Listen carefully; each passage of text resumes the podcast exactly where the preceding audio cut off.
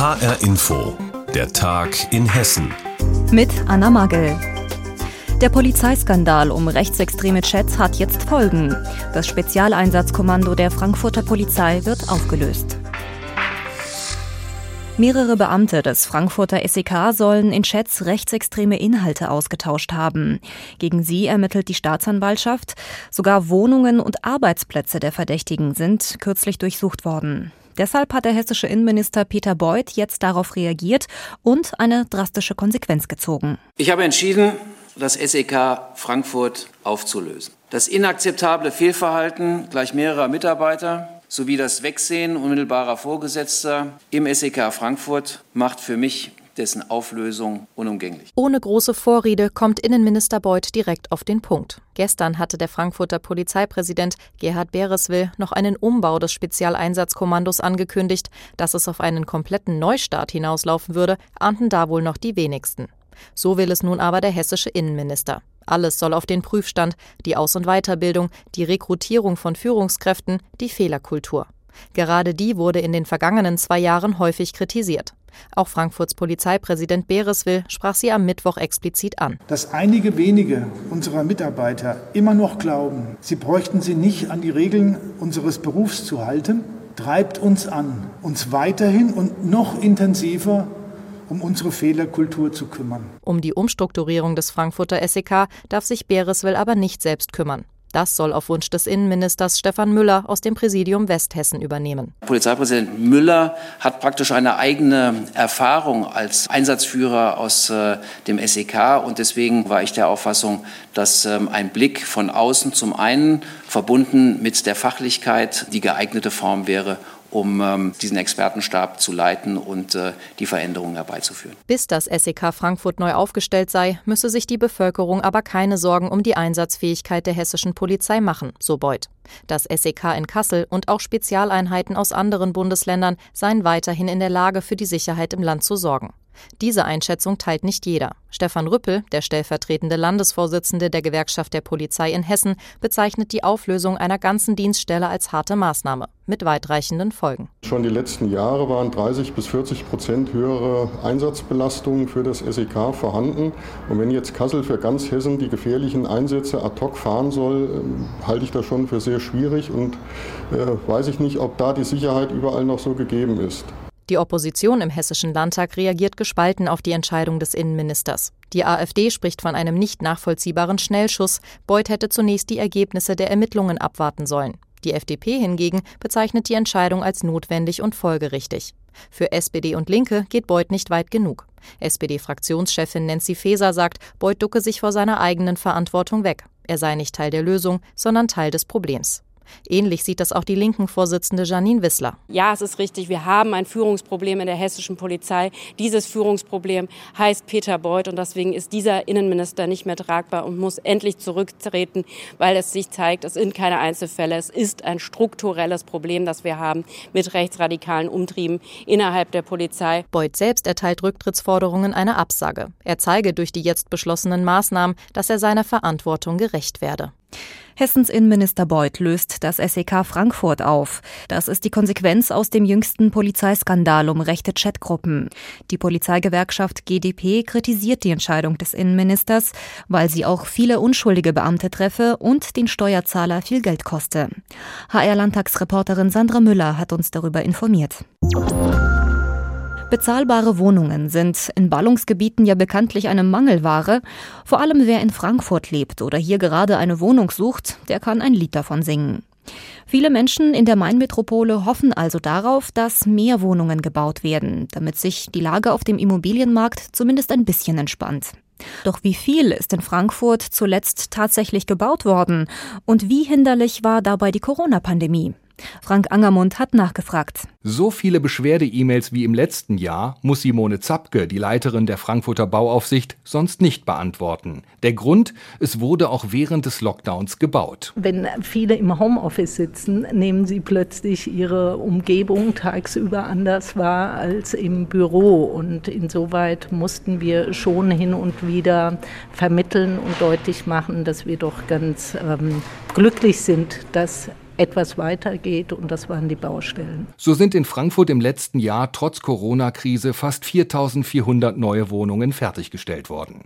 Ein Lichtblick im Corona-Jahr 2020, sagt Frankfurts Planungsdezernent Mike Josef. Vor dem Hintergrund, dass es wirklich ein schwieriges Jahr war und äh, vieles nicht so stattgefunden hat, wie man sich das äh, vorgestellt hat, muss man sagen, sind wir bei den Baufertigstellungszahlen in einem Rekordjahr, dem zweitbesten Jahr der letzten 40 Jahre nach 2018. Die Baugenehmigungen sind äh, zurückgegangen, sind aber insgesamt immer noch auf einem hohen Niveau und wir haben jetzt über die letzten fünf Jahre, muss man sagen, 29.000 Wohnungen genehmigt. Das ist bundesweit auch mit Spitze. Insgesamt sind wegen Corona dennoch die Investitionen in Frankfurt in neue Bauprojekte deutlich zurückgegangen.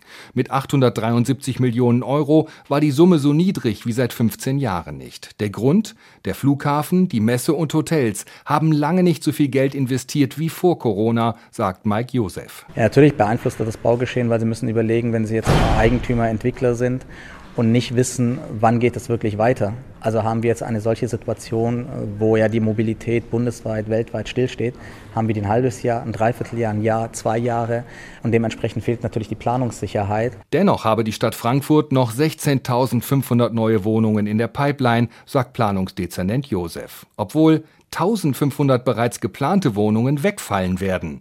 Denn die neue stärkste Kraft im Römer, die Grünen, wollen das Projekt Güntersburghöfe im Nordend nicht. Sie wollen die Natur schützen. Dazu Mike Josef, der wahrscheinlich auch in der neuen Römer-Koalition Planungsdezernent sein wird. Generell ist ein Bebauungsplan erstmal offen, ergebnisoffen.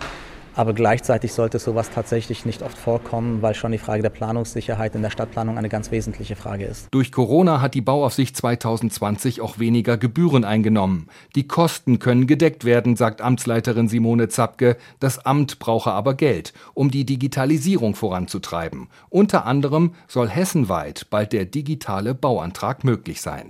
Frank Angermund über das Baugeschehen in Frankfurt. Trotz Corona sind dort letztes Jahr fast 4400 Wohnungen fertig gebaut worden. Das ist laut Stadt der zweitbeste Wert in den letzten 40 Jahren. Neuer Trainer für die Lilien. Thorsten Lieberknecht hat sich offiziell als neuer Coach von Darmstadt 98 vorgestellt. Lieberknecht beerbt Markus Anfang.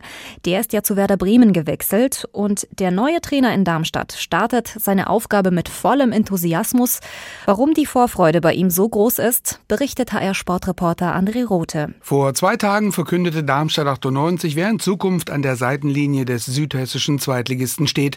Es ist der geborene Bad Dürkheimer Thorsten Lieberknecht. Als Pfälzer hat man sich dann trotzdem hier sofort heimisch gefühlt, wenn, wenn man Gute hört. Es ist was Schönes gewesen. Ich glaube, ich war noch nie so schnell an einem Arbeitsplatz wie hier. Ich bin mit äh, vollem Enthusiasmus hier dann Richtung Darmstadt gefahren, zum Leidwesen. Ich glaube, die erste Post, die jetzt äh, die Geschäftsstelle vom SV Darmstadt bekommt, sind zwei Blitzer. Über die sprachliche Nähe hinaus hat Lieberknecht eine Vita und einen Traineransatz, der den Verantwortlichen der Lilien gefiel. Der sportliche Leiter Carsten Wehlmann. Thorsten steht ja auch für Kontinuität. In Braunschweig ist natürlich das beste Beispiel mit zehn Jahren. Auch in Duisburg äh, hat er seine Arbeit weiter fortgeführt. Und das ist natürlich das, was wir uns äh, erhoffen auch. Das habe ich in den Gesprächen oder haben wir in den Gesprächen auch ganz schnell äh, gemerkt, dass der Thorsten auch äh, dafür steht. Letztendlich gehe ich davon aus, dass wir das dann auch hinbekommen, dass wir nicht nächstes Jahr wieder eine Pressekonferenz hier haben in Bezug auf den Trainer, sondern bin davon überzeugt, dass wir da auch ja, erfolgreich zusammenarbeiten können. Auch Lieberknecht setzt auf eine langfristige Zusammenarbeit am Böllenfalltor. Er möchte die sportliche Kontinuität der letzten Darmstädter Jahre fortsetzen. Er möchte junge Spieler integrieren und hat eine klare Vorstellung von Taktik. Die Grundidee ist schon so und das äh, haben wir letztendlich halt auch äh, sind wir tief eingegangen dass äh, der Ballbesitz eine große Rolle spielt, aber der Ballbesitz soll kein Zirkus sein, sondern der Ballbesitz, Fußball, der mir vorschwebt, ist eben einer, der relativ schnell in die Richtung geht, wo man dann hier hoffentlich oftmals auch die Hymne hört, nämlich dort, wo das andere Tor steht. Und da wollen wir halt, halt schnell hinkommen. Zur Darmstädter Hymne hat Lieberknecht seit Jahren ein besonderes Verhältnis. Ich bin tatsächlich ein Fan von äh, von der Darmstadt-Hymne, ja. Und noch eins steht bei Thorsten Lieberknecht ganz oben auf dem Zettel. Ich sauge einen Club direkt auf, ich sauge eine Stadt direkt auf, ich äh, sauge Fans direkt auf, Schwingungen. Das ist mir halt total wichtig, weil nur so habe ich eben halt auch immer Energie und, und, äh, und brenne halt auch dann für die, für die Sache. Das dürfte die 98-Fans glücklich machen. Geht doch nichts über die Identifikation mit Verein und Stadt. Natürlich geht das nur mit einem guten Spielerkader. Auch da geben sich Vereinsführung und auch Nordtrainer Lieberknecht optimistisch. Wir werden mit Sicherheit einen Kader hier vorfinden, der Darmstadt 98 sehr ordentlich präsentieren wird sagt Thorsten Lieberknecht, der neue Coach von Darmstadt 98. HR-Sportreporter André Rothe hat ihn uns vorgestellt. Zum Wochenende gibt es gleich zwei gute Nachrichten. Es wird sehr sommerlich heiß und wir können uns in vielen Badeseen abkühlen. Zum Beispiel im Langener Waldsee. Die Betreiber haben jetzt nämlich mitgeteilt, am Samstag öffnet der Badesee wieder.